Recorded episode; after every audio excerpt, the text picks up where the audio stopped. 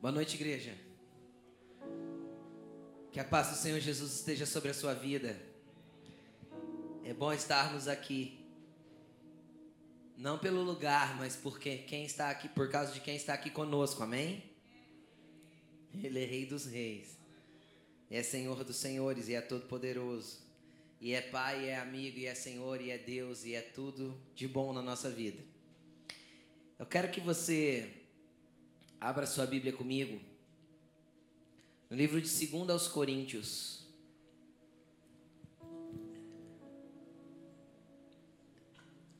A carta, segunda carta aos Coríntios,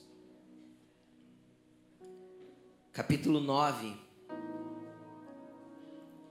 Se tem alguém que precisa de uma Bíblia emprestada, está sem Bíblia aí, gostaria de uma emprestada, levante sua mão, nós podemos levar uma até você. Se tem alguém que precisa de uma Bíblia emprestada, só levante sua mão, fique com a sua mão erguida. Nós levamos uma até você.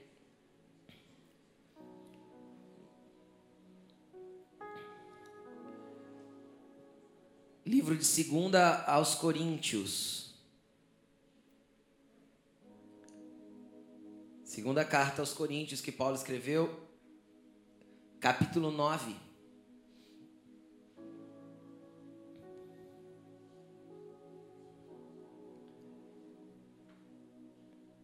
Versículo 6.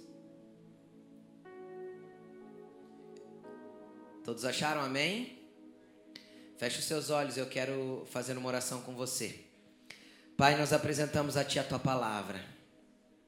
Nós sabemos que ela é viva eficaz e mais penetrante que uma espada de dois gumes.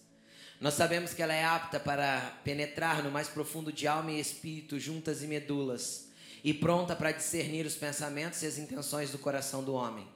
Por isso eu te peço que essa palavra agora venha, Senhor, mover, não no superficial, nem no natural, muito menos, Senhor, na nossa mente e muito menos ainda nas nossas emoções, porque nós não queremos emoções almáticas aqui. Nós queremos que essa palavra possa ir de encontro ao espírito dos teus filhos, ministrar no mais profundo do interior do ser deles, Pai. E que a mente esteja aberta para que seja porta de entrada para esta palavra, mas que ela possa atingir a profundidade da essência de quem seus filhos são. Em nome de Jesus nós pedimos, Senhor, que a ministração da tua palavra possa nos trazer vida, possa trazer confronto, possa trazer alinhamento possa trazer, Senhor, ordem para as nossas vidas, possa mudar coisas de lugar, possa colocar, Senhor, a tua habitação que somos nós em ordem e possa nos alinhar ao centro da tua vontade, em nome de Jesus. Amém. Amém. Quem estava aqui na quinta-feira? Na quinta-feira o Senhor me deu uma palavra a respeito de semeadura. Quando Jesus fala a respeito da parábola do semeador. Um semeador saiu a semear e parte da semente caiu no meio dos espinhos, outro em terreno pedregoso. Essa palavra, essa palavra é trava-língua, né? É, e outra caiu numa terra boa e produziu e tal. E quinta-feira nós falamos a respeito da terra. Porque quando a semente é a palavra, o importante, o que vai gerar frutos diferentes, não é a qualidade da semente, porque a, a palavra é uma boa semente, mas sim a qualidade da terra em qual ela cai. Então nós falamos sobre isso na quinta-feira. Mas o Senhor continuou ministrando meu coração a respeito de plantio, de colheita, de semente. Eu quero compartilhar alguma coisa a respeito disso nessa noite. Então eu gostaria de, de compartilhar com vocês esse texto de 2 Coríntios capítulo 9 Vamos ler a partir do verso 6, amém? Diz assim: Lembrem-se, aquele que semeia pouco, pouco também colherá. E aquele que semeia com fartura, também colherá com fartura. Semeie conforme determinou o seu coração. Preste atenção nessa frase. Semeie conforme determinou o seu coração. Tem algumas traduções que vai estar escrito assim, ó. Cada um dê conforme o que determinou em seu coração. Só que se nós pegarmos o original no grego, é a palavra semei. Tá bom? Eu sei porque eu fui buscar. Vamos lá. Semei conforme determinou em seu coração. Não com pesar ou por obrigação, pois Deus ama quem dá com alegria.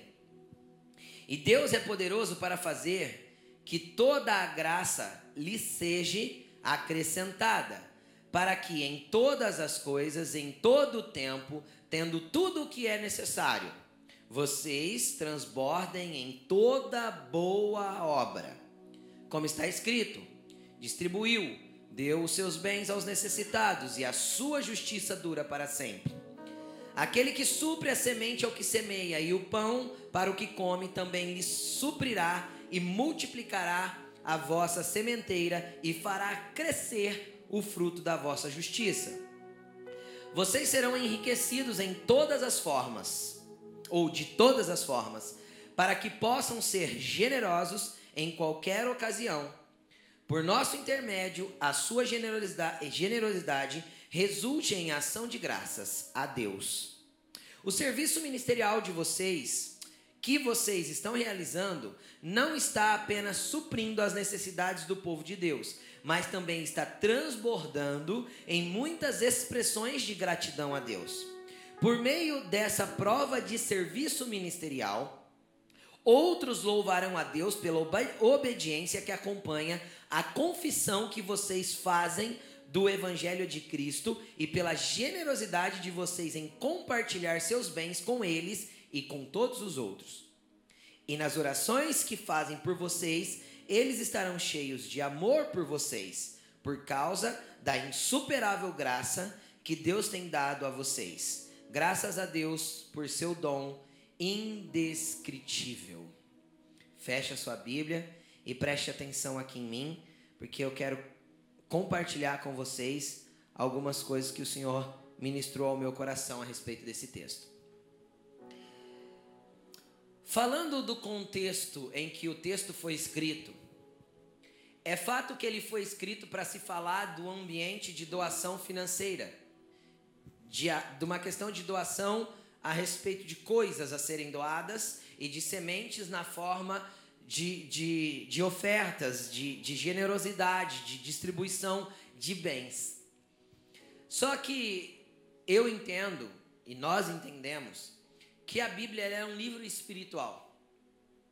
Então, todo contexto que tem algo natural inserido, Deus também tem algo espiritual para ensinar para a sua igreja. E isso é em todos os textos. Muitos textos que nós lemos de forma natural, para entender o contexto, para quem estava sendo escrito, por que estava sendo escrito. Nós vamos ver de forma natural algo, mas a Bíblia é um livro de um Deus que é espírito. A Bíblia é um manual de um Deus que é espírito e que procura adoradores que o adorem em espírito. Então, ao mesmo tempo que ela é um livro histórico e que nos traz muitas histórias de fatos e de acontecimentos, de instruções práticas, ela também é um livro que nos traz instruções espirituais para que nós vivamos em espírito, como ela mesma nos ordena. Para que nós caminhemos em espírito e nos movemos em espírito. Porque assim como o nosso Deus é um ser espiritual, Jesus disse isso, Deus é espírito. Assim também nós somos seres espirituais. Nós somos um espírito que temos uma alma e habitamos num corpo. Esse corpo é só a casa física que nos toca, que nos conecta ao mundo físico. Quando a essência de quem somos é aquilo que está dentro. Porque se nós fôssemos o corpo, preste atenção no que eu vou te falar. Quando o jornal fosse dar uma notícia de alguém que, que, que morreu e que está sendo velado, quem já viu uma notícia assim no jornal? O jornalista não diria assim, ó, o corpo está sendo velado. Ele diria, o fulano de tal está sendo velado. E por que ele diz o corpo? Porque o fulano de tal já não está mais ali. A essência de quem somos já foi desligada a partir do momento da morte. Amém? Vamos continuar, não é disso que eu quero pregar. Mas então eu quero trazer um contexto espiritual daquilo que esse texto quer falar para nós, além do contexto natural, que é a questão a questão da generosidade em doar. Eu quero falar um pouquinho sobre plantio e colheita. Interessante que nós começamos a ler assim, ó: aquele que semeia pouco também colherá pouco, e aquele que semeia fartamente também colherá fartamente. Então, o primeiro princípio para uma boa colheita. Quem quer ter uma boa colheita em todas as áreas da vida, diz um amém. Não falo só de, não é, não é de dinheiro que eu estou falando. Eu falo de colheitas boas em todas as áreas da nossa vida. Se nós queremos ter uma boa colheita, nós temos que ter um bom plantio. Porque nós temos a opção de plantar. Porque a colheita é consequência de um plantio. E pronto. Quem já passou no meio de uma, de uma plantação de cana? Essa é fácil, né? Na nossa região. Ninguém lançou ali na terra semente de feijão esperando que nascesse cana. Como ninguém joga semente de arroz esperando que nasça maçã.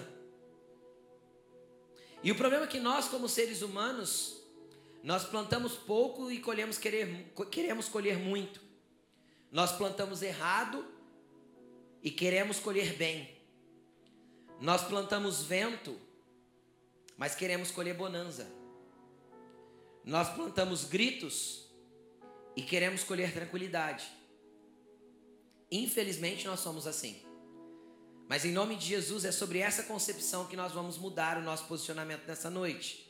E nós vamos sair daqui não só entendidos, mas convencidos pelo Espírito Santo que nós devemos plantar diferente.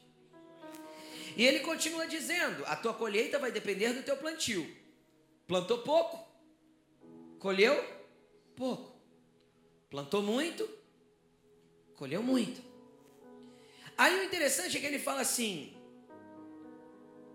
semeie conforme você determinou em seu coração, não por pesar ou por obrigação. É aqui que eu quero começar a ministração da palavra na tua vida.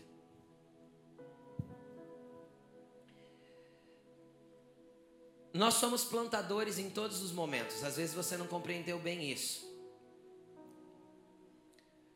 Mas nós plantamos na vida das pessoas constantemente e sem parar. Alguns mais, outros menos. Algum boas, alguns boas coisas e outros coisas não tão boas assim. Mas nós plantamos na vida das pessoas sem parar. E é exatamente aquilo que nós plantamos na vida do próximo que nós vamos colher na nossa vida. Que nível de plantio e que ambiente de plantio eu estou falando aqui? Todos. Vamos para um ambiente de um lar. O que você planta na vida da tua esposa? Reclamação? Crítica? Xingamento? Gritaria? E você quer colher o quê? Tua esposa pode ser a mulher mais dócil que existe, mais meiga e tranquila, com um temperamento bem daqueles fleumáticos, que demoram a se irritar. Só que se você plantar na vida dela só coice, só soco, só grosseria, só palavras ríspidas, respostas desagradáveis, com tom irônico. Você espera colher o que da sua esposa, por mais tranquila que ela seja? Que tipo de semente você está plantando para aquilo que você quer colher? Ah, pastor, eu queria tanto que Deus mudasse o ambiente da minha casa. Comece mudando o ambiente da sua casa, mudando você, abençoado. Mude o ambiente da sua casa, mudando aquele cara que se reflete no espelho todo dia de manhã quando você escova os dentes. É você que tem que mudar primeiro e começar a plantar na vida da sua esposa ou do seu marido as coisas que devem ser plantadas. É desde o do início do dia que nós temos que começar a plantar certo. Para que nós tenhamos um lar de paz.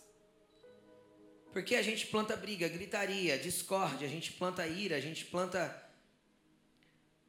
aquelas orientações bem dadas, né?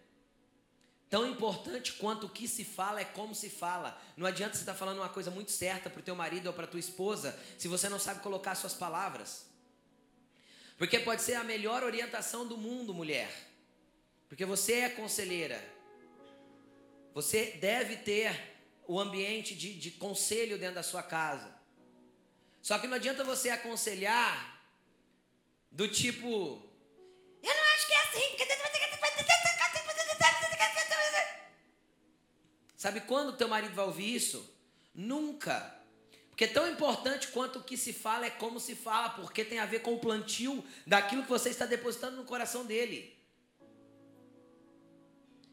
Tem a ver com o plantio daquilo que você está colocando dentro dele. Aí de repente ele dá aquele soco, né, de coice, de cavalo.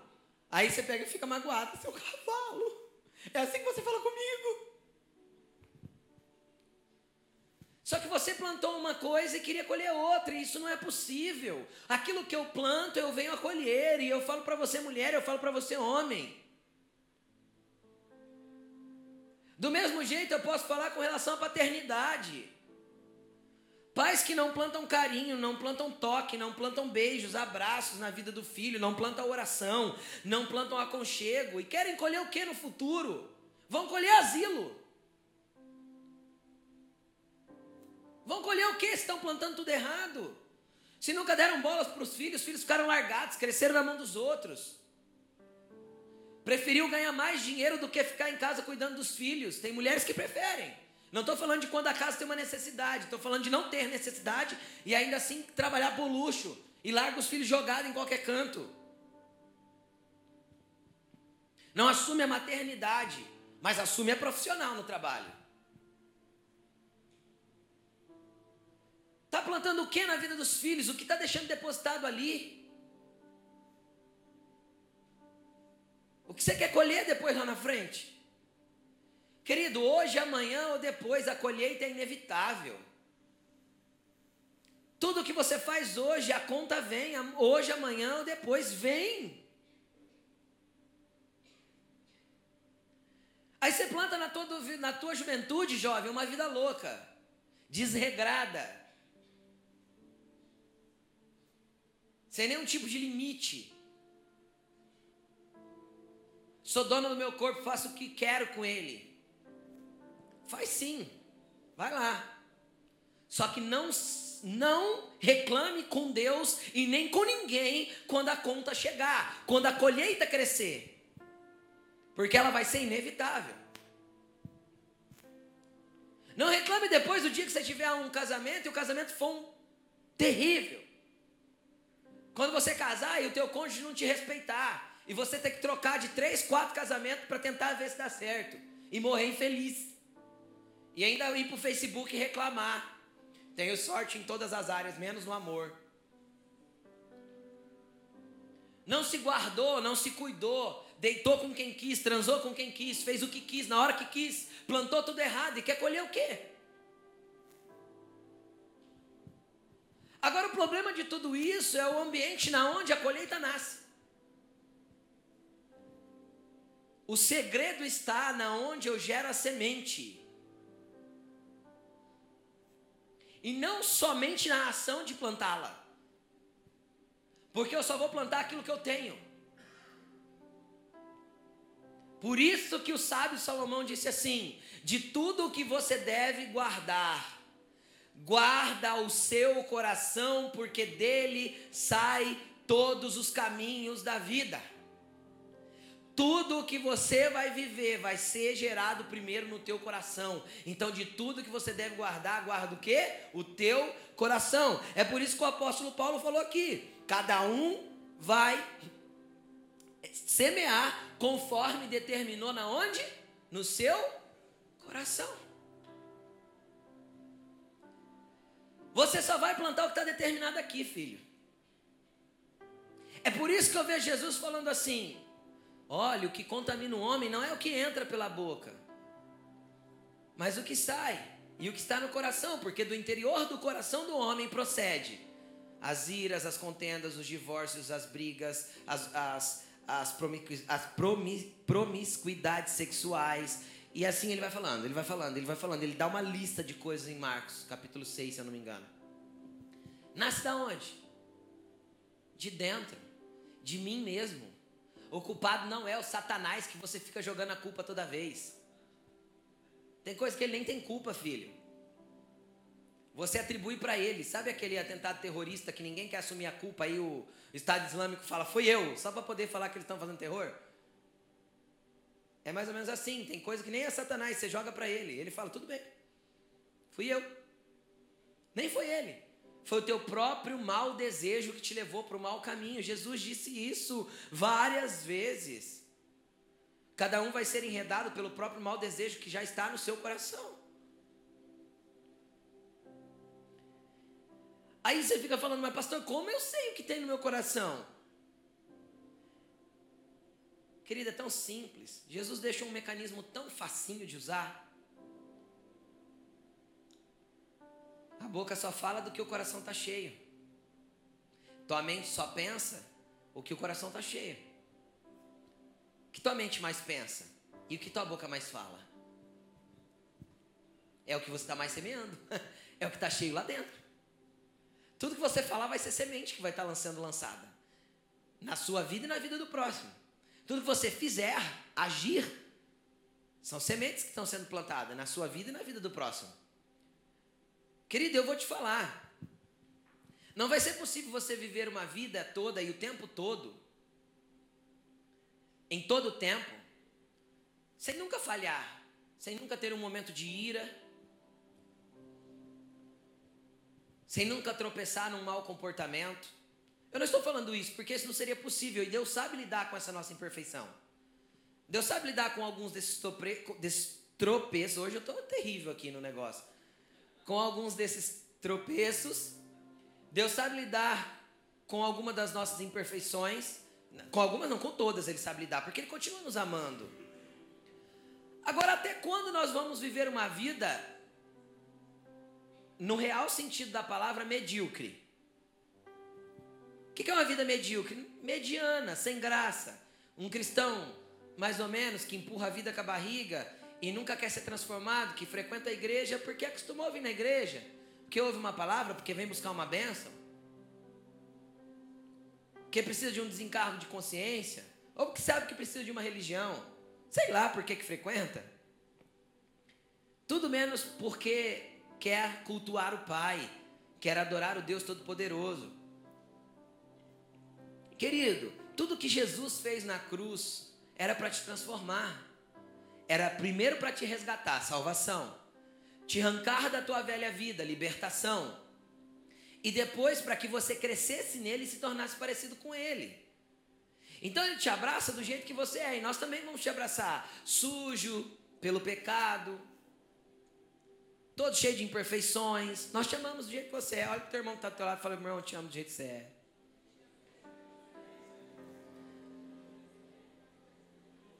Fala para ele assim, ó, ó, sem maldade, sem maldade. Fala para ele assim, você é feinho, mas eu te amo do jeito que você é. Fala pra ele. Calma, calma que eu vou terminar.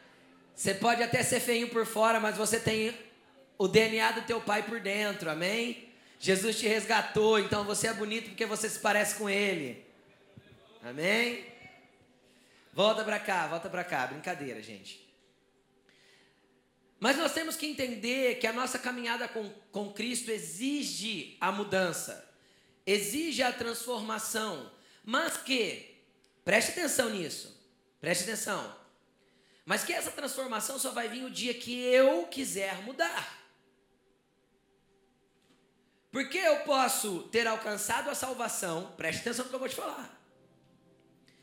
Eu posso ter sido arrancado do mundo, ou o mundo ter saído de um lugar sujo, promíscuo, cheio de vícios, cheio de dependências emocionais, e ter sido trazido para um lugar de liberdade no Senhor. Só que eu posso me acomodar com esse lugar, estacionar ali, sentar e parar. E desistir. E achar que ele já está bom. Então cabe a mim continuar essa caminhada e, e, isso vai exigir o meu plantio e a análise do que há dentro de mim de verdade. A análise do meu coração. Quem eu sou? Não o eu sou que eu mostro para os outros, mas o eu sou que eu realmente sou. Porque nós somos bons em criar personagens. Tem pessoas que criam personagens para cada ambiente que estão. Eu sou um no meu trabalho, eu sou outro em casa e eu sou outro na igreja. E tem gente que muda até a roupa. Né? No trabalho, trabalha de um jeito, vai com uma roupa. Em casa está com outra, chega na igreja, ele põe uma roupa bem santa, né? bem, uh, roupa de crente, né? Os outros podem falar, aquele é crente, ó. Não adianta parecer por fora quando você não, você não se parece por, com Cristo por dentro. Não adianta você exteriorizar algo que você está tentando mostrar para os outros que você é. É melhor que você venha para a igreja de bermuda e chinelo, mas que você seja um cristão de verdade nas suas atitudes, naquilo que você planta, na sua conduta. É assim que Deus quer te conhecer. Então que seja jogado luz dentro do teu interior para que você entenda que é necessário começar um processo de transformação. Ele é lento, progressivo, algumas vezes doloroso, mas que te leva a viver uma plenitude, uma profundidade em Deus que você nunca sonhou às vezes viver. Ele é lento por quê? Porque eu sempre vou ter alguma coisa para melhorar. Ele é progressivo desde que eu insisto em progredir e em continuar. Ele é doloroso às vezes por quê? Porque dentro desse processo Deus vai permitir eu passar por algumas pressões. Por quê? Para que eu colhe aquilo que eu já plantei de errado. Porque isso é uma lei de Deus, não vou deixar de colher. Não vou. Então, às vezes, eu vou passar por algumas pressões na vida, algumas dificuldades, aquela coisa terrível. Aí, se eu olho para trás, eu vou enxergar, eu vou enxergar plantio errado. E não adianta jogar a culpa em Deus. e nem ficar fazendo batalha espiritual contra Satanás. Você vai pedir luz do Senhor. Senhor, o que eu plantei de errado porque eu preciso lançar arrependimento sobre isso. Quando você lança palavras de confissão, de entendimento e de arrependimento sobre um plantio errado, Deus vem com grande misericórdia, com grande graça. Eu vou deixar de colher? Não, mas Ele faz com que a gente colha mais rapidinho, que a coisa passe mais rápido. Eu corro para a cruz mais rápido, dói menos. É mais ou menos assim. Então é necessário que eu venha ter um entendimento daquilo que foi plantado. Eu tenho, é necessário que eu venha ter um entendimento daquilo que eu plantei. E nós temos que buscar isso. Porque entenda uma coisa, filho. Existem sementes que nascem em dois dias. E você já deve ter visto isso. Você plantou uma coisa errada ali na esquina, na esquina da frente a coisa já deu errado. Quem já viveu isso? Eu já. Não dá nem tempo. Você vai lá, paf, puf, do lado de casa. Você nem reclama com Deus, nem reclama. Jesus me perdoa, plantei errado, fiz caca. Estou entendendo. Me arrependo, me perdoa, pede perdão, lança arrependimento, faz confissão diante de Deus. Só que existem algumas sementes, o que seria essa? A sementinha do feijão. Quem já plantou feijão quando estava na escola? Põe lá no algodão, dois dias, tá, um dia, né? De um dia para o outro tá lá a folhinha nascendo. Tem coisa que a gente plantou, é assim, ó, papuf, nasceu. Só que existem sementes que vão demorar muitos anos para nascer.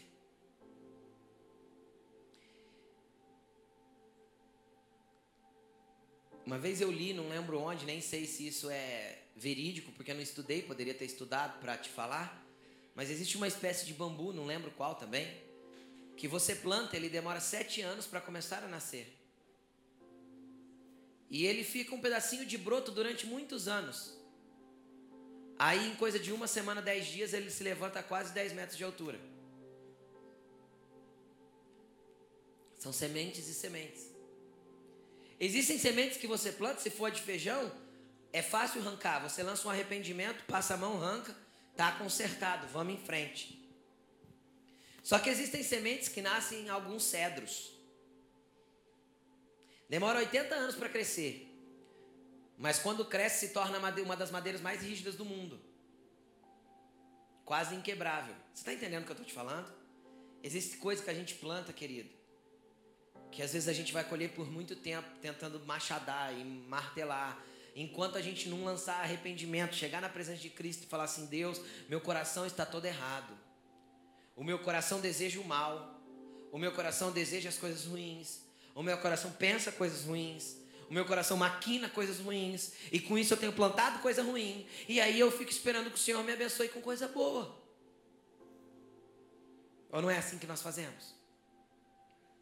Esse é o ser humano, bichinho estranho, né? A gente planta mal e quer colher o bem. E aí, continuando, o interessante é que ele fala assim: que você não deve plantar, primeiro é o que determinou o seu coração que você planta, que você semeia. Mas você não deve fazer isso com pesar ou por obrigação. Tem gente que tenta plantar coisa boa, tenta extrair coisa boa de dentro, mas não está no coração. Então isso pesa. Sabe aquela pessoa que você vê do outro lado da rua e você pede para ela não te ver? Você finge que você não viu ela? Porque você não quer plantar nada na vida dela. Nem um abraço, nem um bom dia. O teu coração não quer. Só que Jesus falou assim: ó, ame os seus inimigos, ore pelo que, por aqueles que perseguem vocês. E se, se, alguém, se alguém te obrigar a caminhar com ele uma milha, vai duas com ele. Se alguém arrancar a tua túnica, dá para ele a capa também. E se alguém bater na tua face direita, dá outra. Assim vocês serão filhos do reino, assim vocês vão manifestar aquilo que eu sou. É assim que Jesus quer que nós vivamos. Pastor, isso é muito difícil, eu sei. Eu vou ser bobo dos outros, pastor? Não, querido. Você vai engolir alguns carocinhos de abacate para manter a personalidade e o reflexo de quem é Cristo. E vai ser necessário. Para lapidar o teu ser, vai ser necessário. Para lapidar o teu modo de viver, vai ser necessário. Para que você se pareça com ele, vai ser necessário. E o que eu vou ganhar com isso, pastor? Querido, o texto descreve muita coisa. Não faça com pesar ou por obrigação, porque Deus ama quem dá com Alegria. Está escrito aqui: Deus ama quem dá com alegria.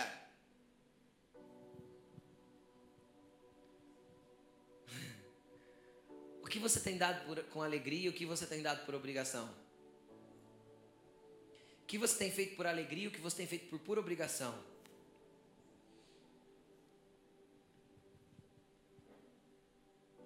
O que você tem feito querendo servir e abençoar o próximo? O que você faz por pura obrigação? com pesar. Não queria. Mas vou fazer. Continuando, eu vou, eu vou, tentar, eu vou tentar debulhar o texto aqui para gente. Versículo 8: Deus é poderoso para fazer que toda a graça lhe seja acrescentada. Plantou com alegria? Plantou com o coração certo? vai ser não vai ser acrescentado só a bênção de colher de volta aquilo que você plantou. Ah, detalhe.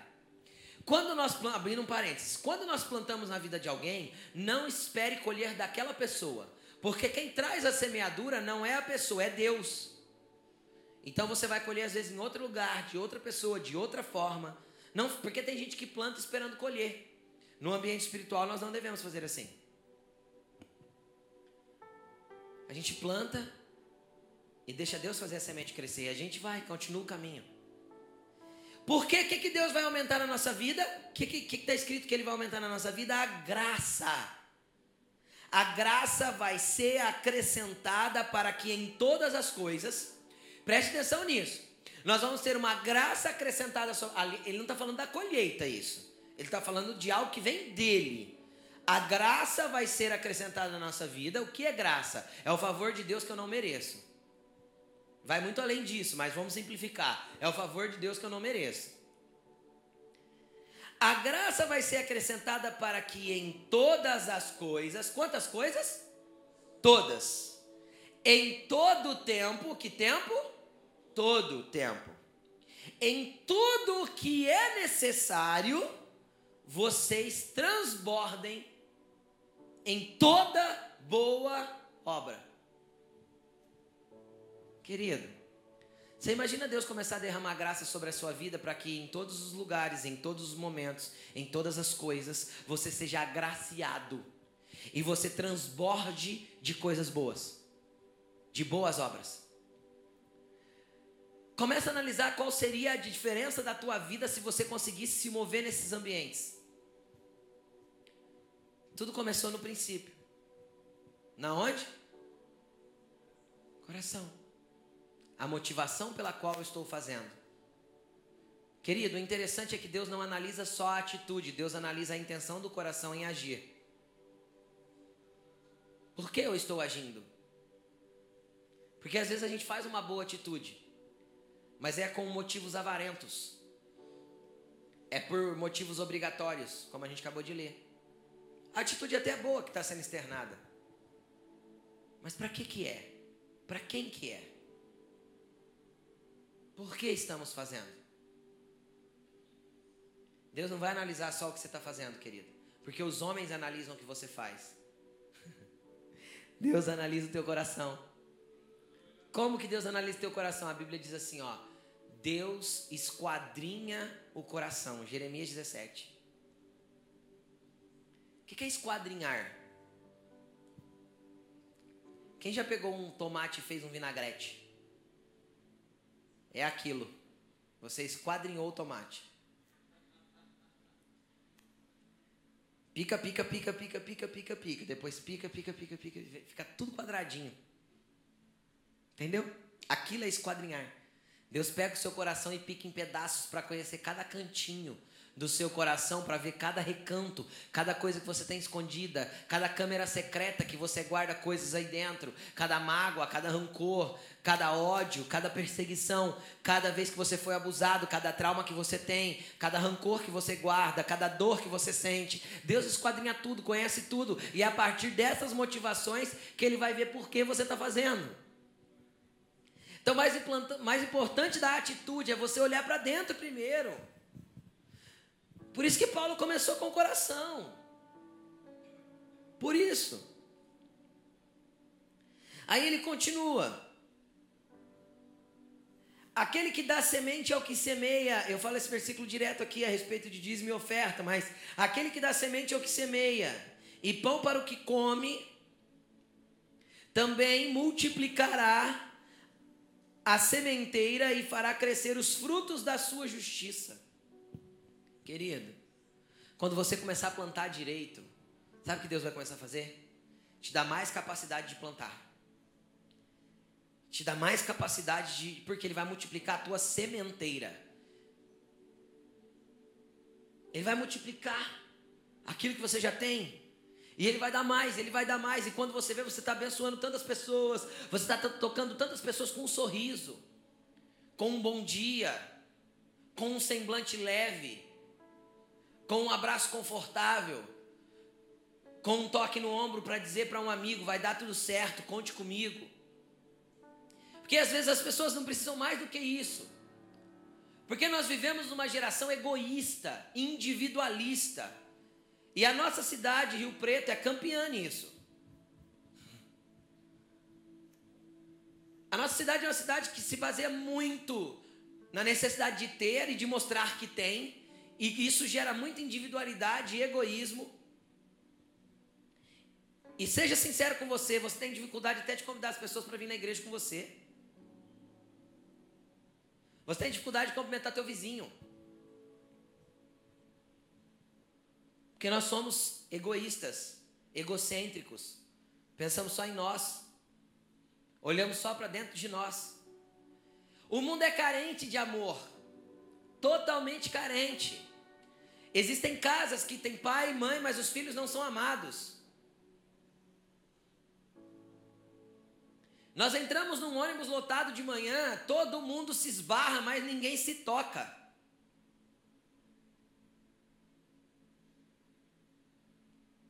Nós entramos num serviço que tem um monte de amigo de trabalho, mas nós não temos companheirismo nenhum. É um tentando engolir o outro, um tentando pisar no outro, um tentando ser melhor que o outro. Querido, esse não é um ambiente que Cristo quer gerar para a tua vida e que quer que você gere no ambiente que você trabalha, no ambiente que você vive, no teu lar. Como eu disse, às vezes um abraço, uma palavra de conforto, uma palavra de ânimo muda todo um ambiente, muda toda um, muda todo um padrão de relacionamento. Só que nós esquecemos de plantar, porque nós estamos mais preocupados com a nossa sementeira. Aí a gente guarda a sementeira tudo para nós. Faz o seguinte, que ele pega um punhado de semente, coloca numa bacia, larga lá na tua casa. Vai acontecer alguma coisa com aquilo? Vai ficar lá até apodrecer. E tem pessoas jogando sementes e sementes no lixo, todos nós. Todos nós jogamos uma porção de semente, eu me incluo nisso. Jogamos uma porção de semente no lixo todo dia. Porque nós poderíamos ter feito mais, poderíamos ter amado mais, poderíamos ter tocado mais as pessoas, poderíamos ter nos preocupado mais com elas, nos importado mais com as situações. Mas não, nós guardamos a semente para nós. Afinal, eu preciso me preocupar com a minha vida. É claro que você tem que se preocupar com a sua vida. Mas não que não caiba espaço para você se preocupar com alguém, ou tocar alguém, ou orar por alguém. Existe uma distinção muito grande em eu poder abençoar uma pessoa e eu ter que me envolver no problema dela. São questões distintas. Saiba separar uma coisa da outra. Nem todos a gente precisa mergulhar no problema deles. Até porque se você mergulhar no problema de dois ou três, você vai ficar louco. Junta com os teus. Mas é, é possível você dar uma palavra, um, um conselho, é, é possível você dar uma oração, é possível você dar um abraço amigo, é possível você se dispor. Querido, Deus não se deixa escarnecer. Tudo que o homem plantar, ele também colherá. Tudo. Se você planta no dia de tribulação na vida de alguém, no dia da tua tribulação, alguém vai vir plantar na tua vida. Se você planta no dia de escassez na vida de alguém, alguém no dia da tua escassez vai vir plantar na sua vida. Isso é inevitável. É inevitável, porque não tem como, é Deus que prometeu, Ele vai multiplicar a graça para que em todo tempo, em toda hora, e Ele vai multiplicar as tuas sementes. Aí ele fala assim no versículo 11: Vocês serão enriquecidos de todas as formas. Ele não estava falando só do dinheiro ali. Vocês serão enriquecidos em que forma? Todas. Deus vai começar a derramar riquezas espirituais sobre a sua vida. Deus vai começar a derramar dons sobre a sua vida. A hora que você menos perceber, você está com palavra de conhecimento e está liberando palavras abençoadas para a vida das pessoas. A hora que você menos perceber, você está com o dom da fé. Você está orando pelas pessoas e as coisas estão acontecendo na vida dela. Você fala, uau, como que isso aconteceu? Não é você, é a graça que te foi multiplicada. É que você está começando a ser enriquecido por Deus em áreas que você nunca esperava ser enriquecido. Hora que você vê o Senhor está te dando palavra de conhecimento, a hora que você vê o Senhor está te dando é, dom de generosidade, dom de liderança, e coisas começam a acontecer e você fala: Eu nunca esperava viver isso. Eu acho que eu falo isso quase todo dia. Acho que nós falamos ontem um pro outro deitado na cama. E Alain.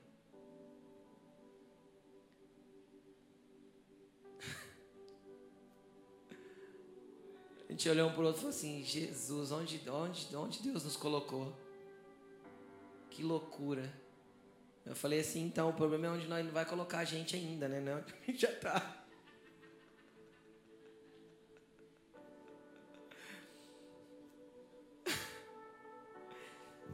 Mas que o Senhor comece a te enriquecer em coisas que você não imaginava, mas querido, vamos começar do começo. Vamos recapitular.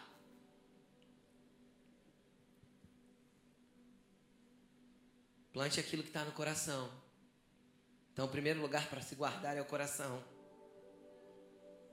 O primeiro lugar para se analisar é o coração. A intenção que ele tem, o porquê que ele faz.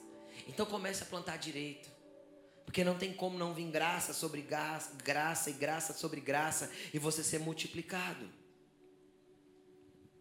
E ele diz assim: por que, que Deus vai enriquecer vocês de todas as formas? Para que vocês possam ser generosos em qualquer ocasião. Sabe o que vai acontecer? Vai ter ocasião na tua vida que você vai estar num perrengue de dificuldade. Sabe aquela luta que você fala assim: meu Deus, eu preciso de oração? Aí alguém vai cutucar a tua costela e vai falar assim: ora por mim. Aí você vai falar, meu Deus, eu estou precisando tanto de oração hoje, vem pedir oração para mim. Mas é porque em tudo você foi enriquecido para você ser generoso em qualquer ocasião.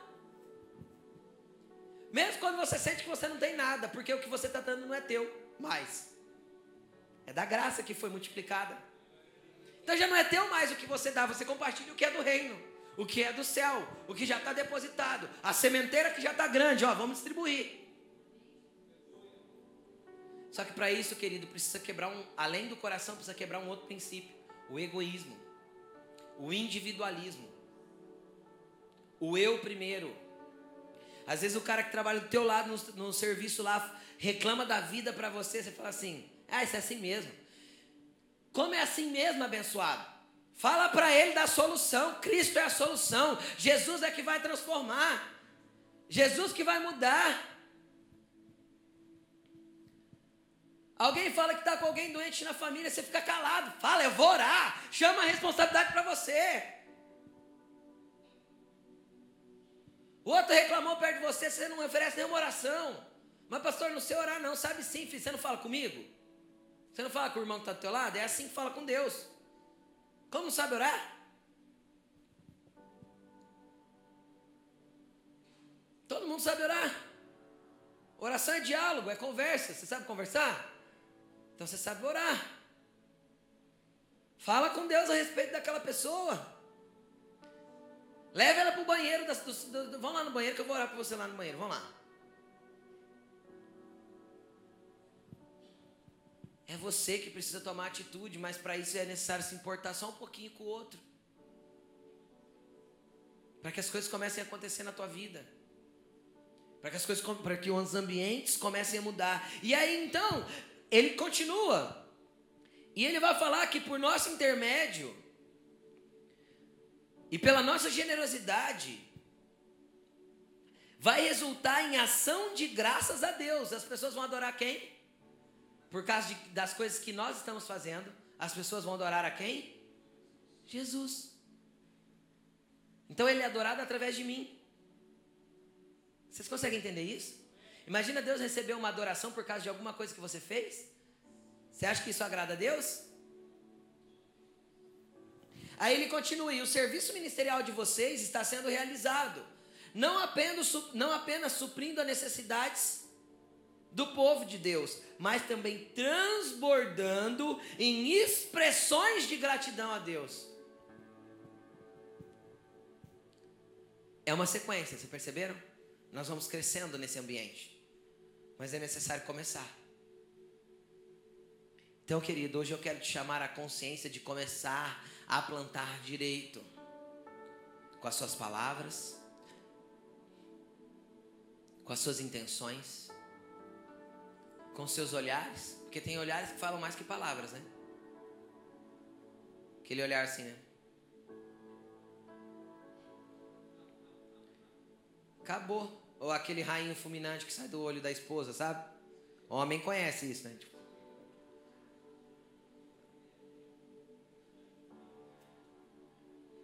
Aquela hora ela tá falando assim: se eu pudesse te matar, eu te matava, imbecil, não faz isso.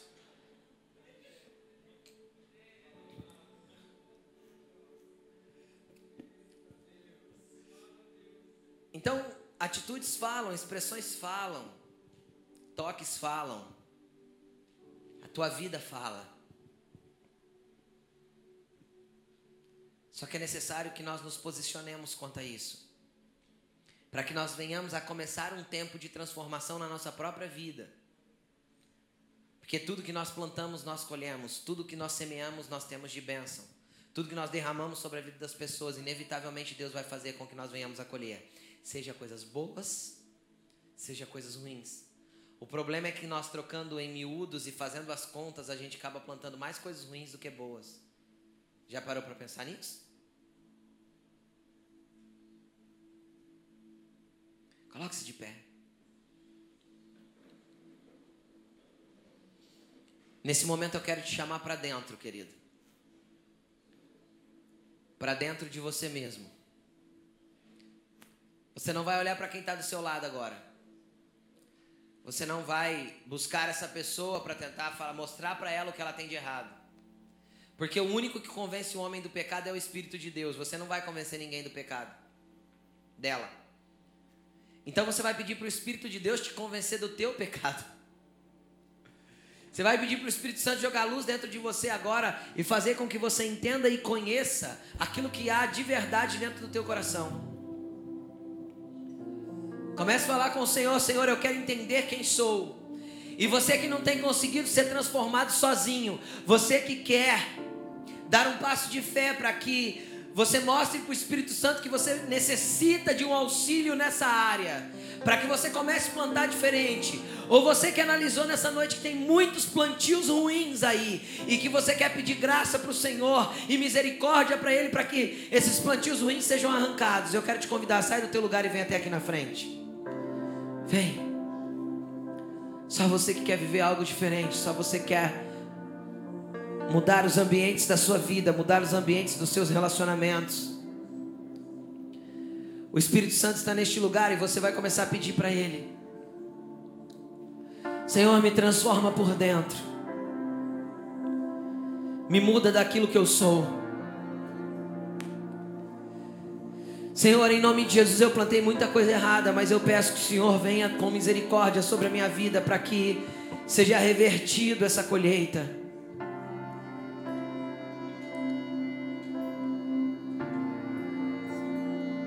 Comece a falar com o Senhor, Ele está neste lugar. Santo Espírito, eu te peço que o Senhor venha com um tempo de quebrantamento. Santo Espírito, eu te peço que o Senhor venha com um tempo de arrependimento que o teu imenso, grandioso e poderoso amor nos abrace. Que o teu imenso, grandioso e abundante amor se derrame sobre nós, Senhor, para que sejamos limpos, restaurados, renovados, Senhor, e alinhados com a tua vontade. O seu amor não esbarra na nossa meninice. O teu amor não esbarra na nossa carnalidade. O seu amor não esbarra no nosso pecado. O Senhor continua nos amando. E não há nada que eu faça que possa fazer o Senhor me amar mais ou me amar menos. Nós te amamos, Senhor. E o Senhor nos amou primeiro. Tu és grande, tu és santo. Vem, Senhor, arrancar plantios errados nessa noite. Vem, Senhor, trazer graça sobre a vida da tua igreja. Muda nossas atitudes, os nossos comportamentos. Muda, Pai. Vai falando com o Senhor, vai falando com o Senhor.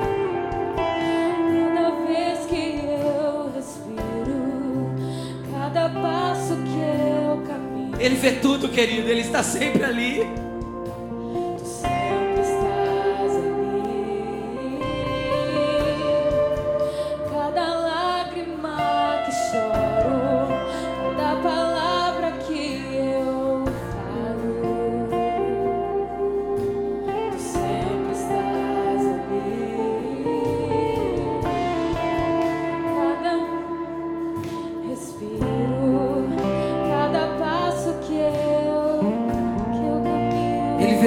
Querido. Lança arrependimento sobre esses plantios ruins.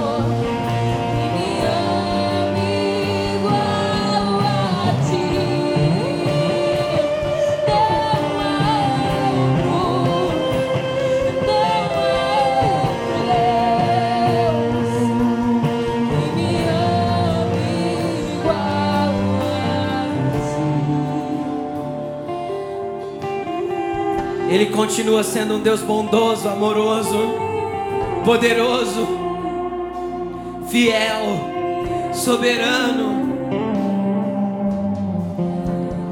Ele quer entrar na tua vida hoje, querido. Para mudar todas as tuas atitudes, para transformar toda a tua conduta, para te fazer uma nova pessoa para que ali na frente você possa dizer, como o apóstolo Paulo disse: as coisas velhas são passadas, eis que tudo se fez novo em mim.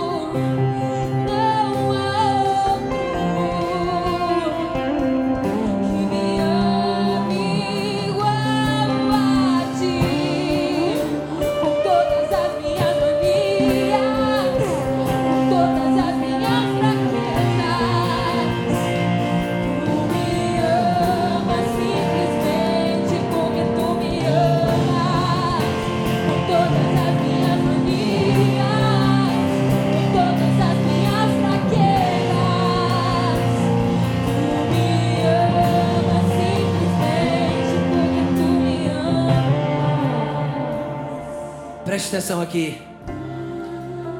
Um dos versículos que nós mais dizemos é João 3,16. Que diz assim: Porque Deus amou o mundo de tal maneira que deu seu Filho unigênito, para que todo aquele que nele crer não pereça, mas tenha vida eterna. Só que aí ele nos dá um mandamento para nós que fomos amados, alcançados, restaurados, entregues a Ele. O que está escrito em 1 João, a carta, a primeira carta de João, também no capítulo 3, também no versículo 16. 1 João 3,16. Nisto conhecemos o amor Cristo deu a sua vida por nós e nós devemos dar a nossa vida pelos nossos irmãos.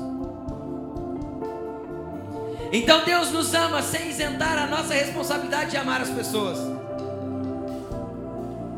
Deus nos ama, mas não isenta a nossa responsabilidade de distribuir esse amor na vida das pessoas.